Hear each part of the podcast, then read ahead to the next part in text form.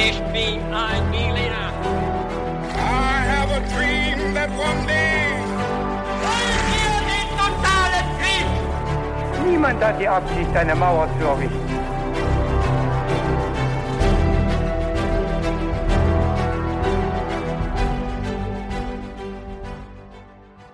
Hi und herzlich willkommen zurück zu einer weiteren Folge His2Go mit mir David Und mit mir Viktor. Und ich sage euch kurz, wie wir es bei His2Go immer machen bei unseren Episoden. Victor wird mir jetzt eine Geschichte erzählen, die er selber recherchiert hat und ich habe keine Ahnung, worum es gehen wird. Und er wird mir zum Reinkommen ein paar knifflige Fragen stellen, äh, die auch zum Mitraten sind und da können natürlich alle, die zuhören, dann auch raten, was die richtige Antwort sein könnte. Bevor wir aber dazu kommen, Victor, was trinkst du eigentlich heute zum Podcast? Äh, Ich trinke heute einen Tee und zwar einen Kräutertee, weil es doch draußen ziemlich regnet Ja. und ich mich aufwärmen muss. Gute Idee, äh, deswegen habe ich mir auch einen Chai Latte zusammengerührt. Sehr gut. Und dann würde ich sagen, äh, reden wir gar nicht weiter rum, sondern springen wir doch in den Fragen äh, gleich ins Thema rein. Würde ich auch sagen. Meine erste Frage an dich, David, lautet, in welchem Jahr wurde Cäsar ermordet? 44 vor Christus. Sehr gut, das, Das- auch als offene Frage gedacht. Das Datum habe ich, äh, das hatten wir ja in der Schule und so. Ja, und der Uni vielleicht noch in Vorlesungen und Ja, das kann auch in sein. einer okay, die zweite Frage. Wer war Agrippa? Dafür gibt es drei Antwortmöglichkeiten. Mhm. War er A. Kommandant einer Flotte, B. ein Centurio, der einen Aufstand gegen den Senat führte, oder C. ein wichtiger Cäsar-Verschwörer und Mittäter? Okay, also ich, das hatte ich auch irgendwo mal. Ich weiß, dass er mit ähm, Octavian oder Augustus zusammengekämpft hat. Und er war auf jeden Fall sehr wichtig, also einer seiner wichtigsten Generäle. Deswegen Ja. würde ich dann auf den Kommandanten Auf tippen. den Kommandant Tim. Ja. Okay, ja. Wir sehen dann, was, was richtig sein wird. Okay. Aber ähm, genau, du bist schon sehr nah dran. Okay. Und die letzte und dritte Frage ist, was regelte der Vertrag von Misenum? Kennst du den Vertrag? Der sagt mir jetzt gar Okay, nichts. das sagt mir jetzt nichts. Gut. nee, Da gibt es drei Antwortmöglichkeiten. Die Aufteilung von Caesars Erbe, die Aufteilung des Römischen Reiches oder die Auflösung der Legionen des Pompeius. Ha, das ist jetzt schwierig. Also, hm, Pompeius war ja schon ein bisschen länger tot, wenn es wenn irgendwie Agrippa im Spiel ist, glaube ich. Mhm. Und wenn es um tatsächlich um Augustus gehen sollte. Ähm, deswegen denke ich mal eine von den ersten beiden. Ja. Dann könnte es vielleicht sein, dass, ähm, dass die Aufteilung des äh, Roms war, weil das wurde jetzt zu, kurzzeitig zwischen ähm, Octavian und dem anderen äh, Mark Anton aufgeteilt. Da, da tippe ich jetzt drauf. Ja, das schauen wir uns noch an, genau. Mhm. Und bevor dann eben diese Fragen aufgelöst werden, starte ich jetzt mit der Geschichte. Und wir springen jetzt 2000 Jahre zurück in die Stadt Rom. Wir haben jetzt schon gemerkt den Fragen, heute geht es tatsächlich auch mal um Rom und eine Geschichte, die um Rom spielt. Cool, das, das- haben wir bisher geschafft, so irgendwie zu umgehen. Ja, Ähm, ich dachte aber, jetzt müssen wir doch mal da genauer drauf ich schauen. finde, das wird mal Zeit. Das ist ja schon äh, eine ganz interessante Zeit gewesen. Genau. Und zwar genauer den Stadtrand Roms, ähm, wo der Konsul Caesar am Vorabend des Paterfeldzuges eine Senatssitzung besuchte. Und er musste vor seiner Abreise noch sicherstellen, dass während seiner Abwesenheit Rom in guten Händen sei. Außerdem sollte er womöglich zum König ernannt werden, da einer Legende nach nur ein König die Pater besiegen konnte. Hm. Auch Caesars Mitkonsul, ein gewisser Marcus Antonius, den du schon benannt hast, Ja. war unter den Teilnehmern. Und ich lese jetzt ein Zitat von Plutarch, einem Geschichtsschreiber ähm, im ersten Jahrhundert nach Christus vor. Brutus Albinus war klug genug, Antonius vor dem Sitzungssaal in ein langes Gespräch zu verwickeln und dort festzuhalten. Denn Antonius war nicht nur Caesars treuer Freund, er war auch wegen seiner Körperstärke gefürchtet. Bei Caesars Eintritt erhob sich der Senat ehrerbietig. Brutus Freunde stellten sich zum Teil hinter Caesars Sessel, andere gingen ihm entgegen, als wenn sie das Gesuch des Senators Tilius Kimber unterstützen wollten, der für seinen verbannten Bruder um Gnade bitten wollte, und so geleiteten sie Caesar mit ihren Bitten bis zu seinem Platz. Als er saß, lehnte er das Gesuch schroff ab, und da man immer dreister an ihn drang, gab er jedem Einzelnen, der vor ihn trat, ärgerliche Antwort. In diesem Augenblick griff Tilius mit beiden Händen nach seiner Toga und riss sie ihn vom Hals. Das war das verabredete Zeichen für den Angriff. Die erste Wunde brachte ihm Kaska am Hel- Hals mit einem Dolch bei, aber sie war nur leicht und nicht tödlich.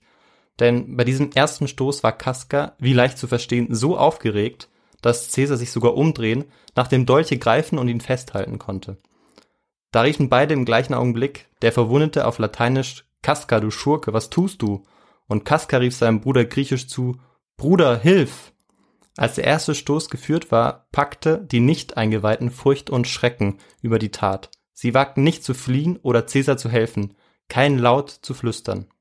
Doch die Verschworenen zogen nun alle das Schwert und drängten sich um ihr Opfer.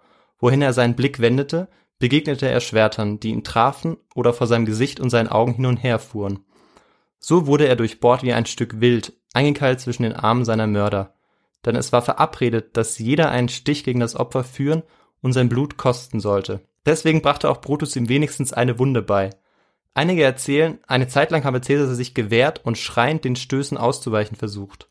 Als er aber Brutus mit dem Schwert in der Hand sah, zog er die Toga über den Kopf und brach zusammen.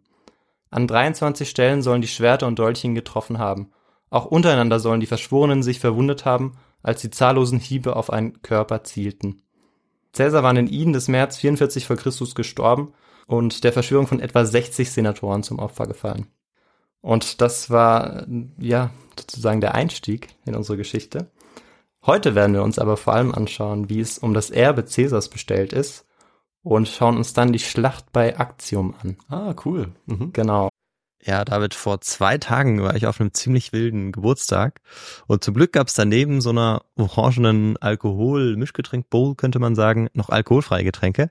Und unter anderem gab es da auch einen selbstgemachten Eistee mit frischer Minze, schön zubereitet. Und das hat mich natürlich direkt an unseren Getränkefetisch erinnert in unserem Podcast. Für den ist unser Podcast eben auch bekannt. Und ich glaube, wenn ich darüber nachdenke, haben wir wahrscheinlich sehr, sehr, sehr viele verschiedene Getränke uns mittlerweile genehmigt. Also 150 Folgen, 300 Getränke. Ich komme überhaupt nicht mehr mit. Stimmt, ja. Ja, ist total krass.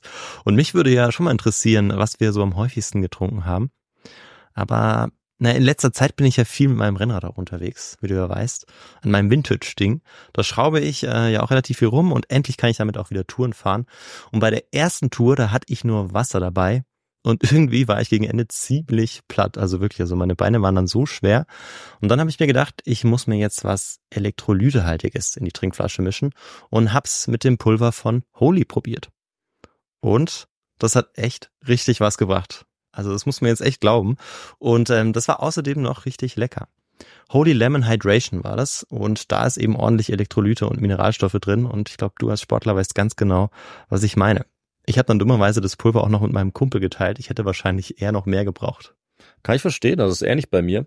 Ich hasse es nämlich, dehydriert zu sein. Viele Leute wissen gar nicht, dass sie dehydriert unterwegs sind. Ich sage Stopp, mit der Dehydration. Und zwar egal ob beim Sport oder bei normaler Arbeit. Also ich mache auch gern Fitnessstudio oder Joggen, aber eben auch, wenn ich vorm PC sitze. Wasser ist natürlich wichtig.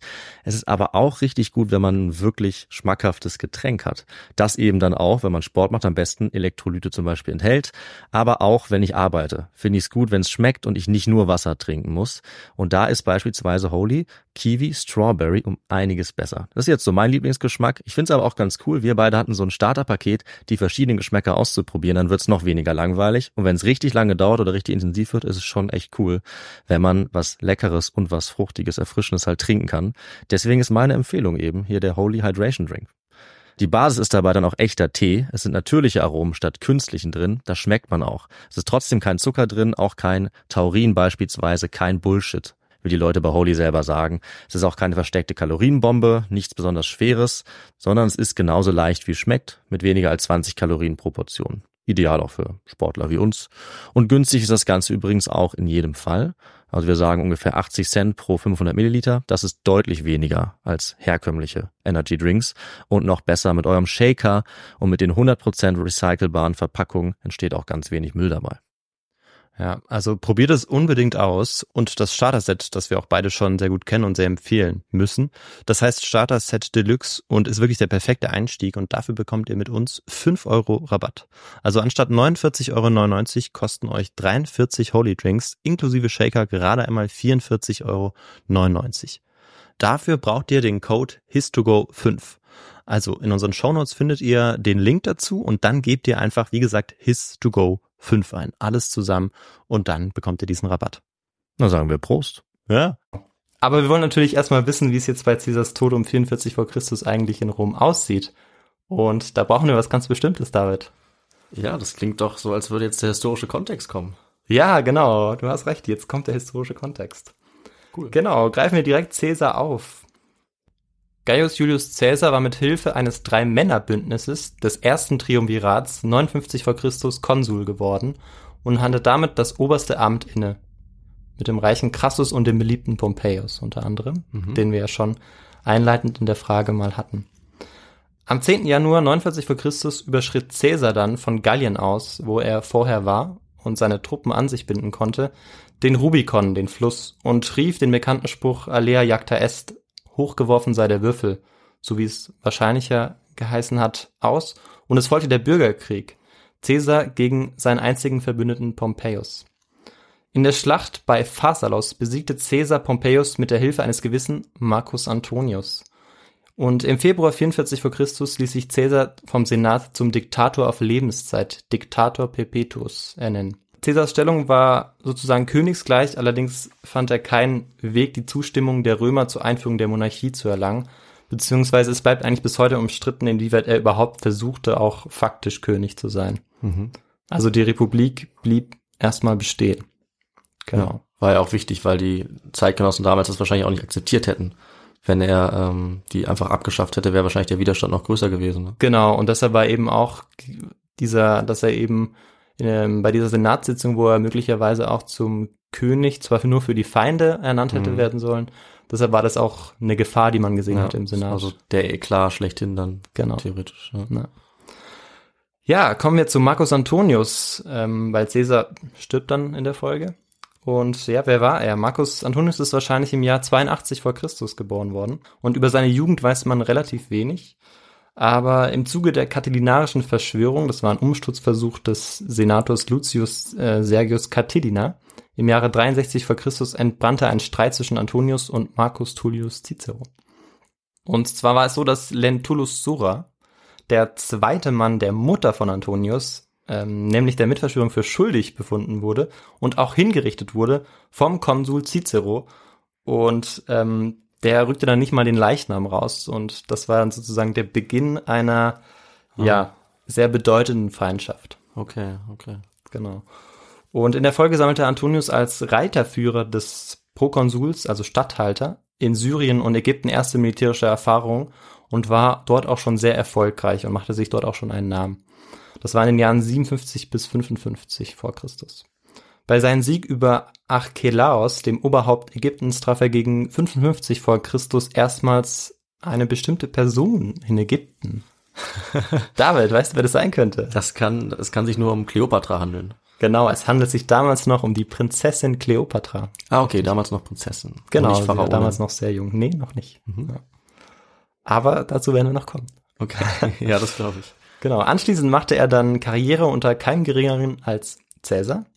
Auf Empfehlung Caesars setzte er um 52 vor Christus seine politische Karriere schließlich dann auch in Gang. Also vorher war er vor allem militärisch aktiv und erst dann sozusagen auch in der Politik. Nebenbei half Antonius Caesar im Kampf auch gegen Vercingetorix. Ähm, das sagt dir vielleicht auch was. Weißt du, wer das war? Vercingetorix war äh, der Anführer der Gallier, der von Caesar bei Alesia äh, besiegt wurde, glaube ich. Genau, richtig. Das war der Fürst der gallisch-keltischen Armee. Und ja, genau, eine ganz berühmte Persönlichkeit auch, über die man vielleicht auch nochmal irgendwann eine Geschichte machen kann. Das wäre kein schlechtes Thema, muss ich sagen. Ja, das klingt auch ganz spannend. Und dann, als sich der Konflikt zwischen dem Senat und Caesar im Jahr 49 vor Christus zuspitzt, ähm, das ist nämlich so, dass er nach Gallien sozusagen erstmal geht und aber in Gallien eigentlich dann ähm, ja sehr frei agiert und auch nicht immer die Zustimmung des Senats dabei hat. Und dann äh, spitzt sich eben so ein Konflikt zu und der Senat droht dann auch damit, Caesar zum Staatsfeind ähm, zu erklären. Und daraufhin flüchtet dann der sich in Rom befindende Antonius natürlich raus aus Rom. weil, äh, er befindet sich jetzt in Gefahr. Und er verkleidet sich als Sklave und geht dann auch zu seinem Förderer Caesar. Also er schafft es, er entkommt. Hm. Und Caesar marschiert dann in Rom ein, geht dann über den Rubikon, wie wir schon gehört haben, und ähm, genau, kämpft dann gegen Pompeius, der zu dem Zeitpunkt Kon Konsul in Rom war. Der befindet sich zu dem Zeitpunkt aber gar nicht mehr in Rom. Also wir sind jetzt, als Caesar den Rubikon überschreitet, Hm. 49 vor Christus. Ja, genau, kurz vorher, weil er gehört hatte, dass Caesar kommen würde. Ja. Und ähm, Caesar ja eine relativ starke Legion unter sich hatte, die 13. Legion. Und er ist dann geflohen und zwar in Richtung Griechenland. Caesar hat ihn dann verfolgt und so dann übernahm Antonius die Geschäfte in Rom. Weil er sein Vertrauen sozusagen in Antonius gesetzt hat.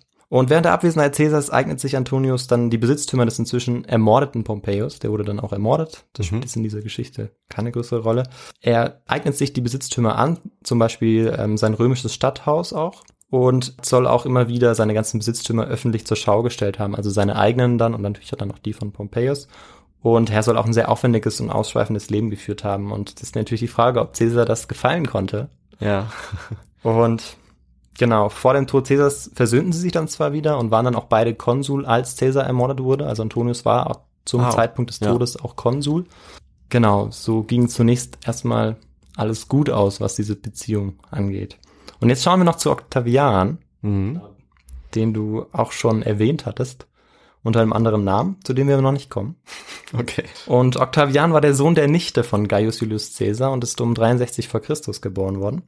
Und obwohl seine Familie zum römischen Ritterstand Equites gehörte, also das ist sozusagen bis zum Eintritt in den Senat, war man, äh, wenn man ja einer Familie im Ritterstand angehörte, eben Equites und dann erst wenn man im Senat war, gehörte man dann auch zur Nobilität. Mhm. Genau.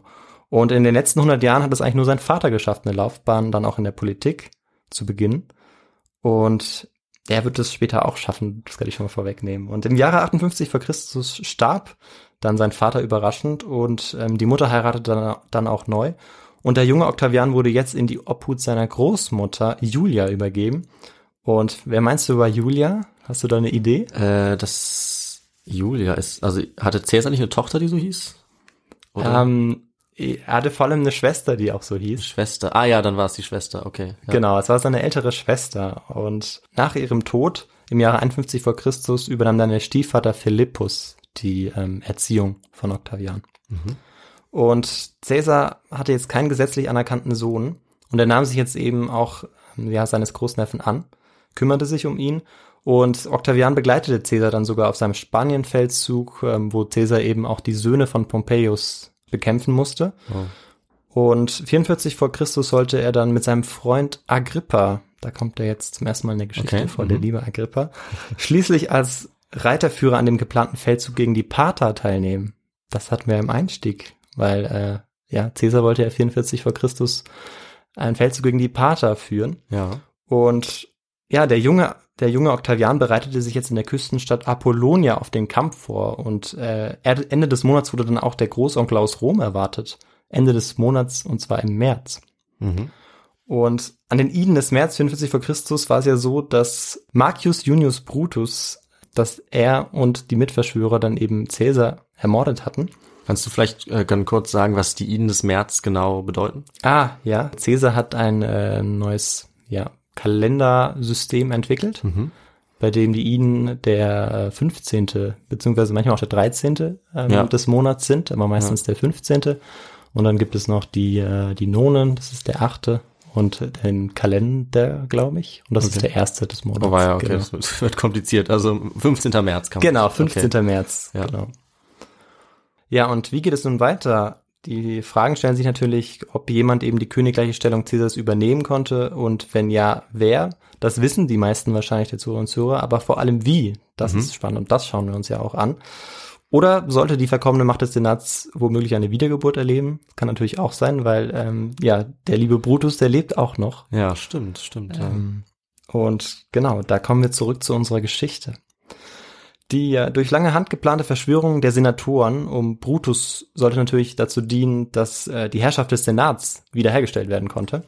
Und ja, das Problem war, wir hatten ja gesagt, 60 Senatoren waren an dieser Verschwörung beteiligt. David, was meinst du, wie groß war der Senat zu diesem Zeitpunkt? Boah, das ist auch eine gemeine Frage. Der ändert doch seine Größe gefühlt jedes Jahr. Also bestimmt, weiß ich nicht, 300 oder so. Ja, es waren tatsächlich ähm, etwa dreimal so viel, genau. Also Okay. angefangen hat es tatsächlich mit dieser Zahl ungefähr. Ja. Und Caesar hatte den Senat etwa um die Hälfte vergrößert. Also ähm, Okay. vor, vor Caesars Konsulat wärst du noch eher an der Wahrheit Ah, näher okay. dran gewesen. Und es waren zum Zeitpunkt seines Todes dann 900 Mitglieder. 900. Aber Und also wir haben, wir sehen schon, es sind eigentlich nur ein Teil der Senatoren, die in diese Verschwörung eingeweiht sind und diese wirklich auch befürworten. hm. Und es ist schon so, dass mehr als 60 Senatoren sozusagen auch dahinter standen. Ähm, aber eben nicht, definitiv nicht alle. Ja, aber Genau. 60 ist ja auch keine schlechte Zahl, wenn du eine Einzelperson töten willst, wie man ja gehört hat. Ja. Äh, das war ja ganz schön. Ja, also sie hatten offens- offensichtlich keine Probleme, ihn umzubringen. Dann Genau, das nicht, aber jetzt ging es natürlich auch darum, sich die Macht ähm, ja. Ja. zu, zu greifen. da waren sie in der Minderheit dann sozusagen. jetzt. Genau, und da waren sie zunächst ja in der Minderheit und ähm, das war so ein bisschen ein Problem, weil die wussten jetzt nicht so recht, was sie machen sollten. Und Brutus hatte eigentlich erwartet, dass er als Anführer der Verschwörung und ähm, dadurch, dass er eben den Tyrannen beseitigt hatte, Cäsar, ja jetzt selbstverständlich Anerkennung finden würde in der Bevölkerung. Mhm. Dem war aber tatsächlich eher weniger so, denn der Großteil der anderen Senatoren war durch diesen Tyrannenmord eher verängstigt worden. Sie wussten nicht, wer noch auf der Liste der Verschwörer stand. Und viele waren auch Günstlinge des Cäsars, die in diesem Senat waren, also die erst durch ihn eigentlich diese Macht äh, erlangen konnten. Übrigens eigentlich auch wie Brutus. Mhm. Auch ihre Freiheitsparolen fanden dann entsprechend wenig Anklang beim Volk. Und die Senatoren äh, hatten dann vielmehr das Gefühl, eigentlich bedroht zu, zu sein und ja, verschanzten sich dann auch auf dem Kapitol, inzwischen auch, weil sie Angst haben, dass natürlich jetzt auch zum Beispiel Marcus Antonius hart durchgreifen würde. Mhm. Und der Reiter Herr Lepidus ähm, wollte an der Seite des Antonius das Kapitol erstürmen, aber Marcus Antonius setzte in einer Konferenz der Caesarianer eine friedliche Lösung des Konfliktes durch. Und der Senat als Vertreter der Republik war dann gescheitert und ja, von Tatendrang befeuert, durchdrungen von der Gerechtigkeit ihrer Sache, von dem scheinbar so einfachen Mittel gegen die Unterdrückung, irrigerweise überzeugt und auf ihre große Anzahl vertrauend, hatten sie ihre Pläne nicht genügend durchdacht und die Folge einer möglicherweise fehlenden Senatsunterstützung ignoriert. So fasst es ein Historiker noch zusammen. Und am 17. März schlossen Antonius und die treuen Anhänger Caesars ähm, sowie die Verschwörer einen Kompromiss. Der Senat hatte alle vergangenen und in den Aufzeichnungen Caesars zu findenden, geplanten, aber noch nicht durchgeführten Vorhaben samt und sonders abzusegnen. Und im Gegenzug dafür erhielten die Caesarmörder eine Amnestie. Mhm. Also sie wurden nicht weiter verfolgt. Und durch eine geschickte Versöhnungspolitik vermied der Konsul Antonius einen erneuten Bürgerkrieg auch, den ja Caesar auch entfacht hatte. Und am 18. März wurde schließlich etwas Entscheidendes für die Fortführung des Erbes von Caesar aufgedeckt. David, kannst du dir vorstellen, was das gewesen sein könnte? Äh, ich weiß jetzt nicht so genau, aber ich meine mich zu erinnern, dass äh, Octavian irgendwie ja der Nachfolger Caesars wurde. Ja, Also dann wahrscheinlich, dass er testamentarisch Ja, ähm, gut. eingetragen wurde von Caesar. genau. Das Testament Caesars äh, wurde aufgedeckt und Caesar hatte den jungen Octavian zu seinem Adoptivsohn und Haupterben ernannt. Ah, genau, ja. Und Antonius war nur als Nacherbe eingesetzt worden, also auch genannt, aber nur als Nacherbe. Und zu diesem Zeitpunkt wusste Octavian aber noch von nichts. Ähm, er verweilte immer noch in Apollonia und wartete auf seinen Großonkel, weil das dauerte damals ein bisschen länger mit äh, der Oh. Überbringung von Nachrichten. Ja, das ist natürlich dann äh, eine ganz schön krasse Nachricht, die er dann bekommt. Ja, und ähm, zurück zu Antonius. Er wusste, dass er seine Macht jetzt eigentlich nur festigen konnte, indem er möglichst große Teile des Volkes beziehungsweise insbesondere der Truppen auf seine Seite zog. Und ähm, er bewilligte sich mit einer Reihe von Urkundenfälschungen, unter anderem eine 6000 Mann starke Leibwache. Und auch bei Caesars Begräbnis am 20. März 44 vor Christus soll er eine demagogische Trauerrede gegen die Attentäter gehalten haben, äh, um die Stimme des Volkes zu gewinnen, also auch Propaganda betrieben haben. Und nach dem Begräbnis Caesars begab sich Antonius zur Gewinnung weiterer Truppen nach Kampanien in den Südwesten der italienischen Halbinsel. In Apollonia, eines Spätnachmittags gegen Ende des Monats, erschien ein Bote mit einer Eilnachricht aus Rom. Caesar war an den Iden des März ermordet worden und auf der Rückreise vom heutigen Albanien nach Rom, also Octavian, begibt sich jetzt auf die Rückreise nach Rom. Ähm, erfuhr Octavian schließlich auch, dass ähm, der Diktator ihn durch Testamentsverfügung adoptiert hatte und zum Haupterben seines Privatvermögens eingesetzt hatte, aber vor allem seinen Namen tragen durfte. Mhm. Und, äh, Oha. das war ganz wichtig. Und mit 18 Jahren war Octavian nun der designierte Nachfolger Caesars, also wahnsinnig jung. Mhm. Und zu Lebzeiten wurde er tatsächlich dann auch meistens äh, Caesar genannt eigentlich und auch gar nicht Octavian. Und in Abwesenheit von Antonius kehrte Octavian Ende April dann zurück nach Italien. Antonius war zu dem Zeitpunkt in Kampanien. Und er nahm das Testament an und verfolgte von Beginn an das Ziel, in Caesars Fußstapfen zu treten. Und Antonius kam dann im Mai zurück von seiner Reise und jetzt unterhalten sich auch die beiden mal Mhm. wie es denn weitergehen soll. Und ja, als enger Gefolgsmann Caesars und Konsul für das Jahr 44 vor Christus weigerte sich Antonius zunächst Octavian, also das Erbe auch anzuerkennen. Und ähm, Caesar hatte auch erlassen, dass jeder römische Bürger 300 Sesterzen äh, bekommen sollte. Und der Antonius als Konsul hatte, konnte er sozusagen noch bestimmen, ob das wirklich durchgeführt wurde oder nicht und hat sich Aha. erstmal ein bisschen widersetzt. Und ja, Octavian wollte natürlich jetzt das Erbe ähm, ja bekommen, damit er das auch auszahlen konnte. Und Antonius verhielt sich auch dem jungen Mann gegenüber ziemlich abweisend und hochmütig. Als dann Octavian dieses Vermögen irgendwie trotzdem auszahlen wollte, kam er auf die Idee, die für den Partherkrieg in Apollonia abbestellte Kriegskasse zu plündern Okay. und damit sozusagen sein Erbe dann auch an der römischen Bevölkerung auszubezahlen. Hm, Und das hat ihm natürlich viele Anhänger gebracht. ja, das ist natürlich schlau, wenn du die Leute so auf deine Seite dann bekommst. Ja, Ja. genau. Und im Anschluss daran verfolgte Octavian eigene Pläne und stützte sich dabei auch auf eigene erfahrene Ratgeber. Und dazu gehörten Gaius Mecennas, Salvidienus Rufus und vor allem Marcus Agrippus. Mhm. Agrippa. Und im weiteren Verlauf des Jahres sollte sich dieser Konflikt zuspitzen zwischen den beiden. Und einige Zenturionen, Berufsoffiziere der Armee protestierten gegen diesen unsinnigen Bruch zwischen zwei Männern, die vorgeblich um Caesars Andenken und der Fortsetzung seiner Politik bemüht waren. Also die waren gar nicht damit einverstanden, dass es überhaupt so einen Konflikt eigentlich geben musste oder gab. Und Brutus, einer der Verschwörer, war inzwischen mit einigen Legionen in den Norden Italiens gezogen. Und ähm, Antonius entschied sich jetzt im Dezember äh, 44 vor Christus, also in dem Jahr, in dem auch Caesar ermordet wurde, gegen ihn in, den Kampf zu ziehen. Und zu diesem Zeitpunkt sah dann Octavian die Chance, ähm, mit Hilfe des Senats sozusagen ein Bündnis mit dem Senat einzugehen, um dann Antonius zu ähm, bekämpfen und in der Schlacht zu schlagen. Naja, schlau. Ja. Und es kam dann auch zum Kampf Mitte März 43 vor Christus und ähm, Octavian und die Verschwörer, also die Verschwörer auch gegen Caesar, waren jetzt sozusagen Verbündete. Mitte März 43 vor Christus kam es dann zum Kampf, bei dem Octavian und die Verschwörer zusammen Antonius auch schlugen.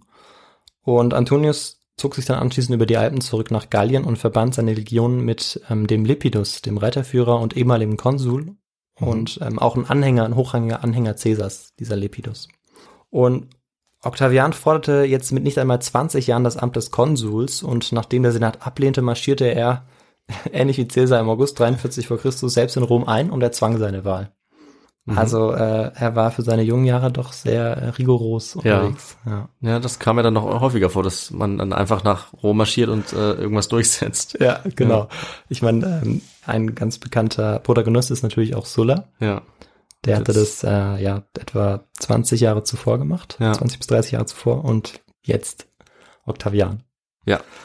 Mittlerweile hatte Antonius wieder mehr Legionen unter seinen Befehl gebracht als vor seiner Niederlage, weil er sich ja mit Lepidus zusammengeschlossen hatte. Und daher und weil Octavian auf der politischen Bühne Roms nun als Rächer seines Adoptivvaters auftrat, wechselte Octavian wieder die Seiten und ging mit den Führern der ehemaligen Gefolgsleute Caesars, also Lepidus und Antonius, ein Bündnis ein, das ähm, sogenannte zweite Triumvirat. Das war aber im Gegensatz zum ersten Triumvirat mit Gesetzen legitimiert. Also es unterscheidet sich erheblich Hm. äh, vom ersten Triumvirat. Ich glaube, deswegen spricht man zum Teil auch nur davon, dass es nur eins gegeben hat, wenn ich mich richtig erinnere.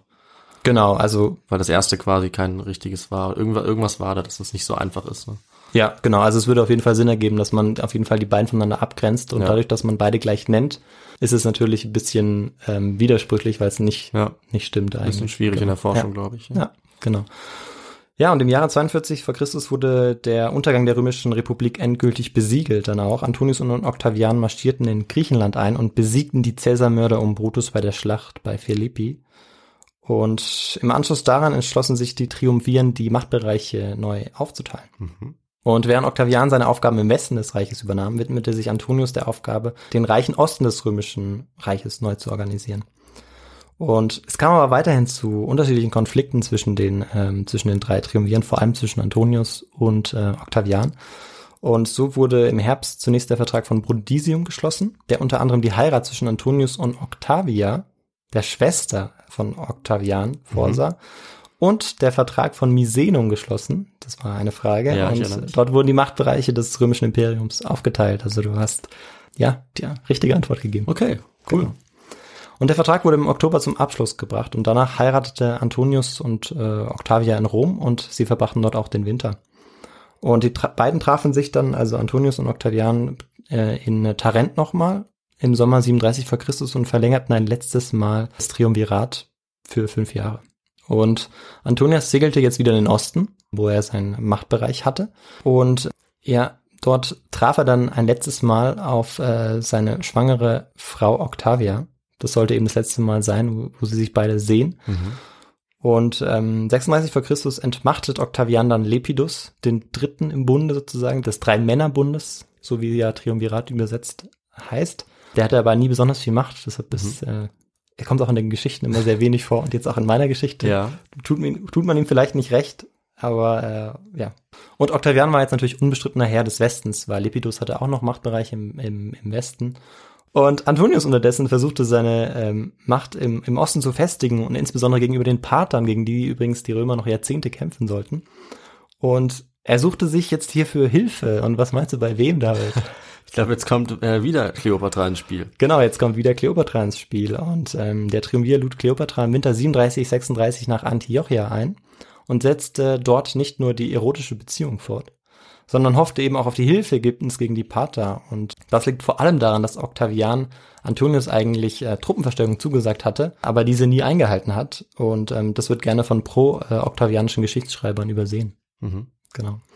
Und schließlich verließ Antonius um 35 vor Christus Octavia, also die Schwester von äh, Octavian. Und Octavia war wahnsinnig beliebt beim römischen Volk. Und ähm, Octavian konnte das jetzt natürlich ausnutzen und sagen, ähm, dass Antonius seine Frau sehr schlecht behandelt, ähm, sie sozusagen schwanger auch äh, wieder zurück nach Italien geschickt hat und konnte dann so richtig Stimmung gegen Antonius machen. Und er ließ auch verlautbaren, dass Antonius inzwischen völlig von Kleopatra abhängig sei und eigentlich überhaupt nicht mehr selbst dachte. Und tatsächlich seit 37 vor Christus lebte Antonius aus seinen Kriegszügen ununterbrochen mit Kleopatra zusammen. Nachdem Antonius im Mai und äh, Juni 32 vor Christus das Hauptquartier nach Athen verlegt hatte, ließ er sich offiziell von Octavia nun noch scheiden. Also drei Jahre nachdem er sie verlassen hatte, ließ er sich auch scheiden. Und dafür war wahrscheinlich Kleopatra maßgeblich verantwortlich, weil sie nicht wollte, dass er sozusagen mit äh, Octavia verheiratet Ja. ähm, war während ihrer Beziehung, wobei es umstritten ist, ob die beiden je geheiratet haben, Kleopatra und Antonius. Ah, Okay. Und in Rom kostete dieser Schritt von Antonius weitere Sympathien. Also er hatte sie nicht nur verlassen, sondern jetzt hat er, war offiziell auch geschieden. Und jetzt bekommt Octavian auch noch das Testament von Antonius in die Hände. Und ja, was meinst du, was könnte daran gestanden haben in diesem Testament? Äh, weiß ich. Ach so, vielleicht dann, dass er dann Kleopatra was überlassen würde, was dann der nächste Skandal wäre? Äh, in dem Fall nicht, aber könnte man sich denken, genau. Aber er wollte neben Kleopatra in Alexandria begraben werden. Oh, okay. Und das rief eine riesen Empörung in Rom äh, auf. ja, also quasi Und- ist er kein echter Römer mehr, sondern Genau, Ja. genau. Und er konnte dann, also Octavian konnte dann glaubhaft machen, dass Antonius Kleopatra tatsächlich völlig verfallen äh, sei und die ägyptische Königin eine Herrschaft über Italien selbst anstrebte und erklärte dann dem äußeren Feind Ägypten und nicht Antonius den Krieg. Mhm. Und wir befinden uns jetzt immer noch im Jahr 32 vor Christus. Also An Antonius hat jetzt Octavia verlassen, befindet sich in Athen, Octavian in Rom. Und Athen befindet sich ja in Griechenland. Und das war übrigens auch noch ein Teil seines östlichen Machtbereichs Ja. von Antonius. Also Ja. er ist durchaus auch legitim dort. Mhm. Und er baut jetzt darauf äh, an der griechischen Westküste eine Verteidigungsstellung auf. Und ähm, seine nördlichste Abteilung stationiert er bei der Insel Korkyra, die Insel Korfu heute. Relativ bekannte Urlaubsinsel, glaube ich auch. Ja. Und seine südlichste Abteilung bei der Insel Zakynthos. Ich weiß nicht genau, wie man es ausspricht, aber das ist auf jeden Fall an der Westküste Griechenlands. Südlicher Teil ähm, wird eine Abteilung stationiert und im Norden. Mhm. Also ähm, die Inseln werden befestigt und es sind auch einige Schiffe eben dort. Aber ein Großteil der Flotte ankert für die Dauer des Winters in der vom Vorgebirge von Actium geschützten Bucht im Golf von Ambrakia. Und ja, ein Segeln im Winter war aufgrund der Winde und der Kälte unmöglich. Und ähm, man verbrachte dann auf beiden Seiten den Winter mit letzten Vorbereitungen. Und auch Antonius versuchte, die römische Bevölkerung davon zu überzeugen, dass er der geeignete Herrscher für, für Rom sei. Und er ließ dann verbreiten, dass er innerhalb von sechs Monaten nach dem Sieg die Macht niederlegen würde und die Hoheitsrechte von Senat und Volk wiederherstellen würde. Also sozusagen als Erretter der Republik versuchte er sich aufzuschwingen. Ja, auch schlau. Und genau, auf der anderen Seite Octavian sozusagen als Erretter vor dem, äh, vor dem Verräter Antonius und vor der tatsächlich, äh, so formuliert es, billigen Hure Kleopatra. Hm. Genau, und im neuen Jahr 31 vor Christus versammelten sich bei Brundisium in Italien die Armee des Octavian. Und sobald das Frühlingswetter die Schifffahrt wieder zuließ, sollte die Armee dann auch verladen und an die griechische Westküste geschifft werden. Und Octavians Armee zählte 80.000 Mann, die des Antonius 100.000 Mann. Allerdings muss man dazu sagen, dass Antonius in seiner Armee viele nicht-römische Kampfeinheiten hatte, die leicht gerüstet waren oder wenig kampferprobt waren. Mhm. Ähm, so dass es schon von Anfang an eher, ja, das Verhältnis eher zugunsten von Octavian war. Auch wenn sozusagen die, die Quantität der Einheiten Okay. von Antonius höher war. Ja. Und sobald die Schifffahrt wieder möglich war, segelte dann eben Agrippa, der Flottenführer, der Kommandant der Flotte. Ah, okay, ja. Ähm, genau, die nächste richtige Antwort. Damit hast du alle drei Fragen richtig beantwortet. Mhm. Mhm. Und seit seiner Jugend auch enger eben Freund von Octavian, dieser Agrippa. Der segelt jetzt mit einer kleinen Flotte schnell und unerwartet südlich der üblichen Route nach Methone. Und das ist eine Stadt am südwestlichen Ende der Peloponnes, was auch das südwestliche Ende sozusagen der griechischen Westküste bedeutet. Mhm. Also dort, okay. wo früher Sparta dann auch sein Einflussgebiet hatte. Und das überrascht Antonius. Der hatte nämlich damit gerechnet, dass Octavian über den kürzeren Weg im Norden angreifen würde. Und Octavian wusste jetzt, dass er, um einen Angriff auf die Hauptmacht des Antonius ähm, durchführen zu können, eigentlich seine, seine Schiffe umzingeln musste. Und er beauftragte Agrippa jetzt damit, der bereits den Süden der griechischen Westküste gesichert hatte, auch den Norden ähm, zu sichern und schickte ihn eben zur Insel Korfu, die in, ja eher nördlich der griechischen Westküste liegt. Und auch dort erlangte dann Agrippa wichtige Siege und konnte dort eben auch den Norden sichern. Innerhalb sehr kurzer Zeit auch. Und das ermöglichte dann äh, Octavian die Übersetzung der restlichen Armee, also die gesamte Armee dann sozusagen, vom italienischen Brundisium, wie ich schon am Anfang hatte, eben zu einem Hafen an der Westküste Griechenlands, nördlich des Golfes von Ambrakia. Ja, und Antonius muss jetzt zunehmend feststellen, dass seine Flotte im Golf von Ambrakia eingeschlossen war. Also das muss man sich vielleicht mal auf einer Karte anschauen. Mhm. Das ist so ein Golf und da ist so eine ganz kleine, schmale Durchfahrt und zwar von 700 Metern, okay. die Einfahrt zum Mittelmeer. Und in diesem Golf, der dann nochmal deutlich größer ist, aber man kommt halt nicht mehr raus, wenn man da drin ist Ja. und Ja. draußen wartet jemand, ähm, waren die jetzt eingesperrt. 700 Meter war eben diese Einfahrt breit und ja, draußen warteten die Schiffe des Octavian. Und ähm, Octavian konnte aber auch nicht die Einfahrt riskieren seiner, seiner Armada, weil äh, Antonius den diese Einfahrt natürlich stark gesichert hatte. Aber Antonius wusste jetzt eigentlich, dass die Chancen auch auf See aussichtslos waren.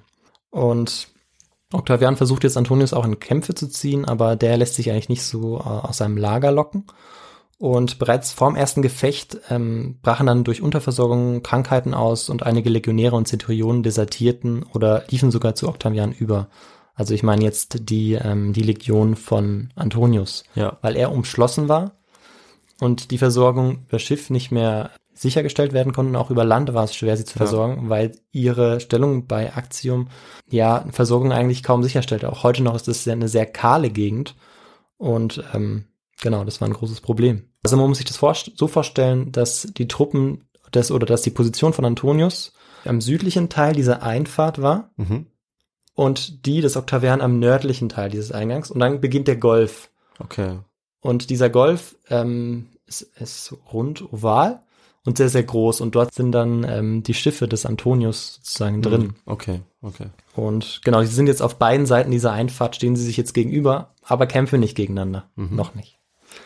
Und ja, diese Krankheiten greifen jetzt auch zunehmend um sich und der Hunger nimmt auch immer weiter zu ähm, bei, bei den Legionen des Antonius. Und inzwischen ist Ende August und die Lage für Antonius und seine Armee verbessert sich weiterhin nicht. Und er weiß eigentlich, dass ihm jetzt nur noch zwei Möglichkeiten bleiben.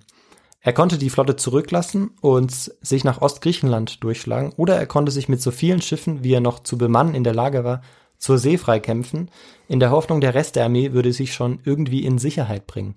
Einer seiner Befehlshaber war für die erste Möglichkeit, ähm, Kleopatra für die zweite Möglichkeit. Und was meinst du, David, für welche Möglichkeit entschied er sich? Nein, natürlich für die, für die sich auch Kleopatra entschieden hat und der ist einfach abgehauen, so wie ich das verstehe. Ja, Antonius, der größte Landkriegsfeldherr jener Zeit, er suchte sein Heil tatsächlich auf dem Meer, aber hatte auch, ähm, also es haben auch die gewichtigeren Gründe dafür gesprochen. Ja. Und ja, jetzt schauen wir uns an, wie das ablaufen wird. Mhm. Als erstes verbrannte Antonius die Schiffe, die er nicht mehr verwenden konnte, denn warum sollte er sie Octavian einfach schenken?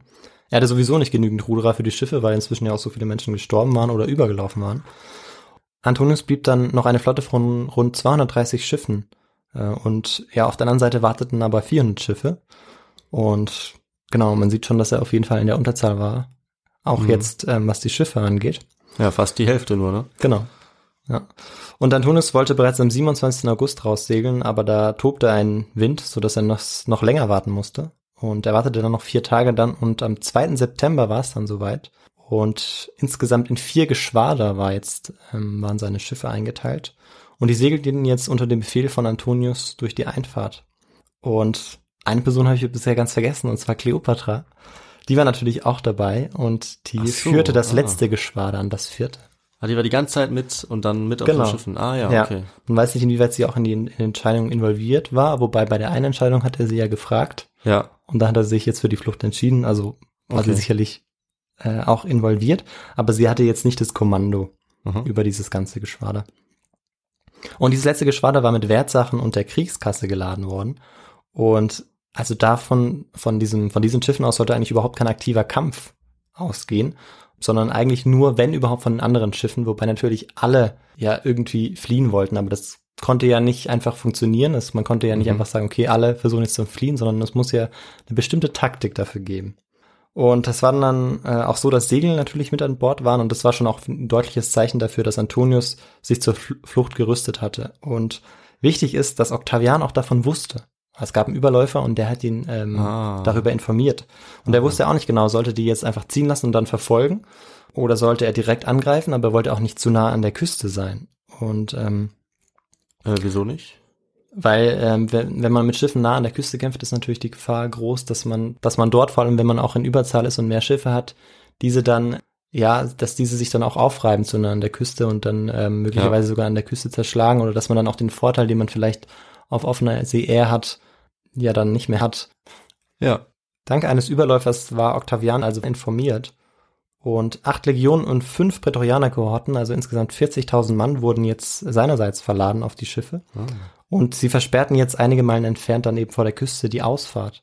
Und Kleopatras Geschwader war jetzt ganz hinten. Also es waren insgesamt vier Geschwader, die äh, unter dem Kommando von Marcus Antonius standen. Und das vierte Ge- Geschwader sozusagen, da war Kleopatra. Und die blieben auch dauernd im Hintergrund, Kleopatras Geschwader. Also Geschwader sind immer, sind dann etwa ähm, bei vier Geschwadern und 200 Schiffen sind es etwa 50 Schiffe, Mhm. wenn man das jetzt einfach durch vier teilt. Und ja, die Schiffe dann, die eben die Kampfgeschwader waren, waren wahrscheinlich in Doppelreihe aufgestellt, also hintereinander, weil sonst gar nicht genug Platz gewesen wäre für, für so viele Schiffe. Ja. Und Agrippa, der die Flotte befehligte, nahm selbst auch gar nicht äh, an dem Kampf teil. Also der befehl- befehligte sozusagen von, von außerhalb, von Land aus Aha. Flotte. Und, Wie das okay. genau funktionierte, weiß ich nicht. Das wäre interessant, ob er irgendwie eine Brieftaube dann losschickt oder ob er laut schreit, Also er hätte wahrscheinlich die Pläne seinen, ähm, seinen Ja. Kommandanten dann schon gegeben. wie die vorgehen sollen. genau, wie sie konkret. vorgehen sollten in, ähm, im Fall der Fälle. Ja. Und ähm, also er befehligte sozusagen nur präventiv und Ja. nicht mehr aktiv. Ja, okay, das macht Sinn. Ja. Und Antonius wusste ja, dass er keinen Sieg davon tragen äh, konnte und es ging nur darum, die Barriere Agrippas zu durchbrechen und das konnte nur gelingen, indem er die Insel Leukas, die sich sü im Süden befand, Mhm. südlich des Ausgangs, umschiffte und dann in Richtung Süden fliehen konnte. Und welches Na- Naturphänomen ist jetzt dafür ganz wichtig, David? Hast du da eine Idee? Äh, ich habe keine Ahnung, Wind. Ja, genau. Der Wind ist wahnsinnig Ah, wichtig okay. dafür für diese Berechnung und Ja. spielte eine ganz wichtige Rolle, denn je weiter der Wind nach Norden drehte und von Achtern, also von hinten, ähm, ja, bläst, umso leichter wird es dann auch, ähm, um die Insel zu kommen Mhm. und dann recht, ähm, letztendlich auch in Richtung Süden zu entkommen. Ja. Und das war ganz wichtig und das hat er vorher auch immer ähm, berechnet in den, weil er war jetzt ja monatelang äh, Mhm. in Aktion und konnte genau sehen, okay, wann ändert sich die Windrichtung und wann wird sie günstig für ihn. Und er hatte dann eben auch festgestellt, dass der Nachmittagswind vor allem auf offener See eine Flucht möglich machen könnte. Und jetzt muss man sich vorstellen, dass sich diese Schiffe, weil sie sich zur Mittagszeit etwa trafen, also gegenüber standen, dass sie sich erstmal mehrere Stunden lang tatenlos gegenüberstehen, weil äh, Agripp Agrippa fürchtete einen Kampf nah an der Küste und Antonius wartete den richtigen Wind ab.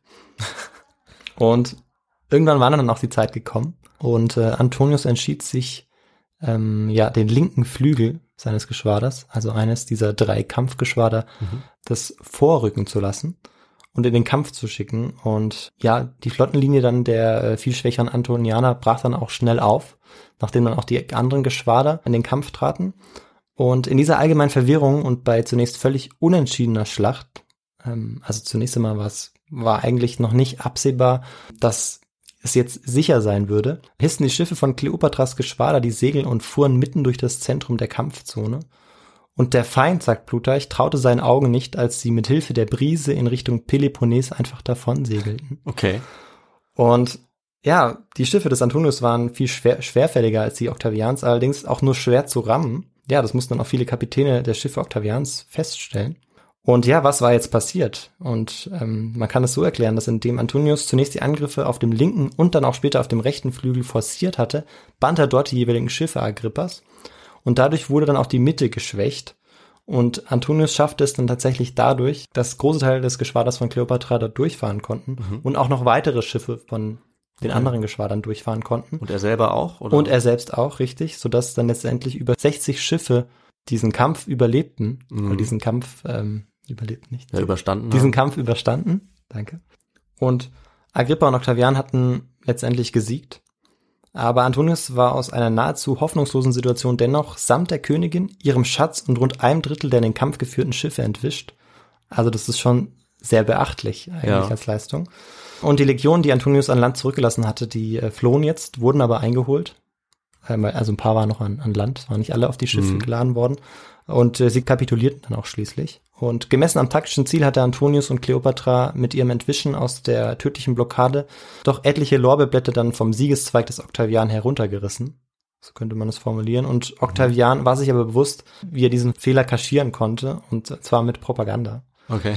Und davon waren dann auch die römischen Geschichtsschreiber ähm, ja, stark beeinflusst. Zum Beispiel entsprechend ihrer Wesensart als Frau und Ägypterin wandte sich Kleopatra plötzlich zur Flucht, fasste Plutarch die von Octavian gestalten, gestaltete Aktenlage zusammen und auch Cassius Dio höhnte mit ähnlicher Quellenlage, Antonius habe sich weder von den Überlegungen eines Führers noch eines Mannes leiten lassen, sondern von der Seele eines Liebenden. Mhm. Das taktische Geschick von Marcus Antonius wurde ja überschattet eigentlich Ja. ähm, von seiner Beziehung zu Kleopatra. Ja, es gibt ja auch echt kaum eine Figur eigentlich in der Antike, die so sch schlecht gemacht wurde wie äh, Kleopatra, also über die so viele schlechte Dinge gesagt wurden, wie Ja. wir schon gehört haben von den Geschichtsschreibern. Das ist echt, echt übel. Ja. Und äh, parallel dann eigentlich auch zu, äh, zu Marcus Antonius. Ja, das auch, Genau, ja. ja. Aber Kleopatra in jedem Fall, ja. Nochmal einen besonderen, würde ich sagen, ja. Genau. Ja. Und ähm, letztendlich endete die Schlacht bei Actium eben mit einer Niederlage von Antonius und Kleopatra. Aber wie klug die beiden sich aus einer schier aussichtslosen Lage befreit hatten, stellte man eigentlich dann auch erst 2000 Jahre später fest. Mhm. Ähm, also jetzt im Verlauf des 20. Jahrhunderts, also ist jetzt keine ganz neue Feststellung. Aber ähm, man merkt auf jeden Fall auch wieder, dass der Sieger die Geschichte schreibt Ja. in so Kämpfen und das bleibt ja bis heute so. Ja, aber umso interessanter, dass Historikerinnen und Historiker das etwas anders dann rekonstruieren können, Genau, als es damals genau. vielleicht aufgeschrieben wurde. Ja, genau. Und im August 30 vor Christus nahm sich zuerst Antonius und wenige Tage später Kleopatra das Leben. Mhm. Und im Jahre 27 vor Christus wurde der Ausnahmezustand des Bürgerkriegs offiziell für beendet erklärt, erst so spät. Und Octavian wurde am 16. Januar 27 vor Christus der neu geschaffene Ehrenname Augustus zugeteilt. Und ja, der erste römische Kaiser regierte schließlich bis zu seinem Tod im Jahre 14 nach Christus. Mhm. Genau, und das war meine Geschichte. Wahnsinn. Okay. Das äh, habe ich nicht kommen sehen, genau, dass es auf diese Schlacht äh, dann hinauslaufen wird. Also spannend. Äh, und ja, jetzt haben wir die Geschichte von Augustus ja im Prinzip gehört. Wie Genau, es dazu ja. kommt, dass er dann, äh, ist ein gutes Finale, finde ich, dass er dann der alleinige Machthaber ist und es, ähm, glaube ich, sogar auch äh, so lange bleibt wie kein anderer römischer Kaiser, wenn ich mich nicht täusche. Ich glaube, er, ist, äh, er, reagiert, er regiert am längsten tatsächlich. Ja, das weiß ich gerade Ja. gar nicht auswendig, aber es Ich ist gut glaube schon, weil er ja. eben so jung tatsächlich, wie du gesagt hast, weil er so jung dann an die Macht kommt. Ja, faszinierend. Also war eine, eine Menge drin. Also die Quellenlage, sehr spannend. Äh, dass Kleopatra so verleumdet wurde natürlich, ist auch ein, ein spannendes Thema, finde ich. Äh, ja, eine ganze Menge Leute auch, die sehr wichtig sind. Ja, ja, auf jeden vor. Fall. Also Und ja, also die Schlacht selber, ich wusste auch gar nicht, dass es, ähm, ich habe tatsächlich auch eher jetzt äh, die, die Propagandaversion quasi im Kopf Mhm. gehabt, dass es ein überwältigender Sieg war. Und ich dachte irgendwie, es wäre auch noch dramatischer gewesen, dass die sich dann direkt äh, da umgebracht haben bei der Schlacht, nee, ähm, weil es ausweglos war. Aber Ja. jetzt merke ich, das war eigentlich ganz anders. Also sie haben sich, auch noch eine Nachfrage, wann, wie viel später haben sie sich umgebracht und warum dann genau? Einfach weil sie wussten, dass es jetzt genau. Also es war ja dann etwa ein Jahr später, ach so, so ein lange, Jahr nach der okay. Flucht, ja. Und als es klar wurde, dass Octavian jetzt auch ähm, auf Ägypten, Alexandria zusegeln Ja. würde und das noch einnehmen würde, Okay. hat er sich vor sozusagen mit Kleopatra dann das Leben genommen. Ah ja, ja. Ja. Ganz schön Genau. dramatisches Ende auf jeden Fall. Ja, ja, das. Ende ist sehr dramatisch, vor allem von den beiden natürlich. Ja, Und beeinflusst natürlich dann auch die römische Geschichte maßgeblich. ja, allerdings. Da wurde bestimmt eine Menge drüber geschrieben. Ja. Ja, aber cool. Also ein richtiges ähm, ein Thema, mit dem vielleicht alle was anfangen können. Ja, hoffentlich, ähm, mit genau. dem ich auf jeden Fall auch was anfangen konnte. Aber man sieht immer, wie viele äh, interessante De Details es noch gibt. ja, Also da hatte ich echt keine Ahnung von diesen Details. Das hat mich auch, haben mich jetzt auch echt äh, interessiert. Und ja, dann können wir eigentlich noch drüber reden, was du für Quellen hattest oder für die Folge. genau. Also vielleicht noch kurz zum Folgenbild, ähm, das man sieht, Mhm. das du jetzt noch nicht siehst, aber Nee. die Zuhörerinnen und Schau Zuhörer. ich mir gleich an. Ähm, genau, da äh, sieht man, äh, wie Kleopatra entkommt aus so einem kleinen Schiff. Ich glaube, das ist Kleopatra, so würde ich es deuten. Und ähm, es gab ganz viel Rezeption auch dann von diesem, von dieser, von diesem Kampf, von dieser Schlacht, vor allem dann ja in der Kunst. Mhm. Genau.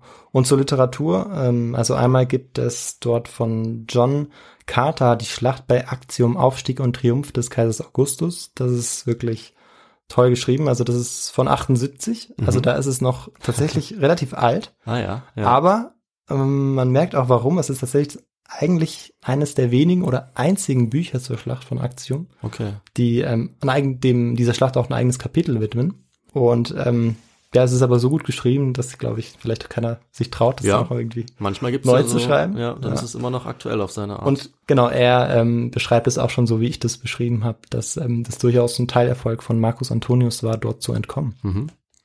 Und das andere Buch, das sehr interessant ist, auch zu Augustus, ist von John Williams und das ist, ja, geht so in Richtung Roman, das ist so ein Briefroman. Ich glaube sogar, dass wir uns mal darüber unterhalten hatten und dir das Buch nicht so gut gefallen hatte, mir aber sehr. Ja, Und dort kommen alle Charaktere vor und das ist komplett in Briefform geschrieben. Okay, und ja. wenn man sich so ein bisschen auskennt, ähm, ein tolles Buch zum Lesen. nee, ich will nicht abschrecken. Ich, also es war so, ich habe, glaube ich, nur die ersten 10, 20 Seiten gelesen und dann aufgehört. Das Ja. ist manchmal so, deswegen äh, kann ich nicht wirklich sagen, dass es mir nicht gefallen hat. Es hat mich nur nicht so gepackt. Aber ja. wenn du das sagst, dann kann man das ja, dann schaue ich es mir auch nochmal an. Ja, sehr gut. Genau, und dann äh, kannst du ja noch was dazu sagen, wie man uns unterstützen kann. Genau. Dazu sage ich noch ein paar Worte. Es gibt nämlich sehr viele Möglichkeiten mittlerweile. Also man kann uns zum einen folgen auf unseren verschiedenen Plattformen. Also ihr könnt uns bei Instagram folgen, jetzt bei Twitter. Ihr könnt uns auf unserer Website his2go.de besuchen. Da könnt ihr uns gerne auch finanziell unterstützen. Das hilft uns natürlich auch mit einer kleinen Spende. Dann kommt ihr auch auf unsere Hall of Fame, die es da gibt. Ähm, dann könnt ihr uns natürlich gerne Kommentare schreiben, auch über diese Adressen, zum Beispiel auch über unsere Website oder aber auch unsere Feedback-Adresse, die könnt ihr anschreiben. Das ist nämlich feedback.his2go at gmail.com. Dann könnt ihr uns gerne folgen oder auch bewerten, zum Beispiel bei Apple Podcasts, Spotify oder überall sonst, wo ihr unseren Podcast hören möchtet. Und ähm, dann habe ich, glaube ich, alles abgehakt, oder? Mhm, ich glaube auch, ja. Dann würde ich sagen, äh, wir verabschieden uns für dieses Mal. In zehn Tagen bin ich mit einem neuen Thema dran. Äh, Mhm, ich bin schon gespannt. Genau, ich weiß es schon, aber du musst noch ein bisschen warten. Ja. Und dann würde ich sagen, ähm, ja, bleibt weiterhin gesund. Jetzt im Winter, im Corona-Winter. Macht's gut und wir sehen uns in zehn Tagen wieder. Bis dann. Bis dann, ciao. Ciao.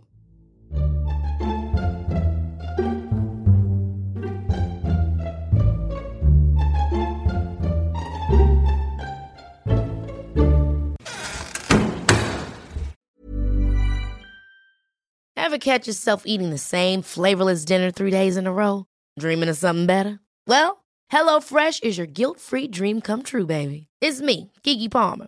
Let's wake up those taste buds with hot, juicy pecan crusted chicken or garlic butter shrimp scampi. Mm. Hello Fresh. Stop dreaming of all the delicious possibilities and dig in at HelloFresh.com. Let's get this dinner party started. Imagine the softest sheets you've ever felt. Now imagine them getting even softer over time. That's what you'll feel with Bowl and Branch's organic cotton sheets. In a recent customer survey, 96% replied that Bowl and Branch sheets get softer with every wash. Start getting your best night's sleep in these sheets that get softer and softer for years to come. Try their sheets with a 30-night guarantee. Plus, get 15% off your first order at bowlandbranch.com. Code BUTTERY. Exclusions apply. See site for details.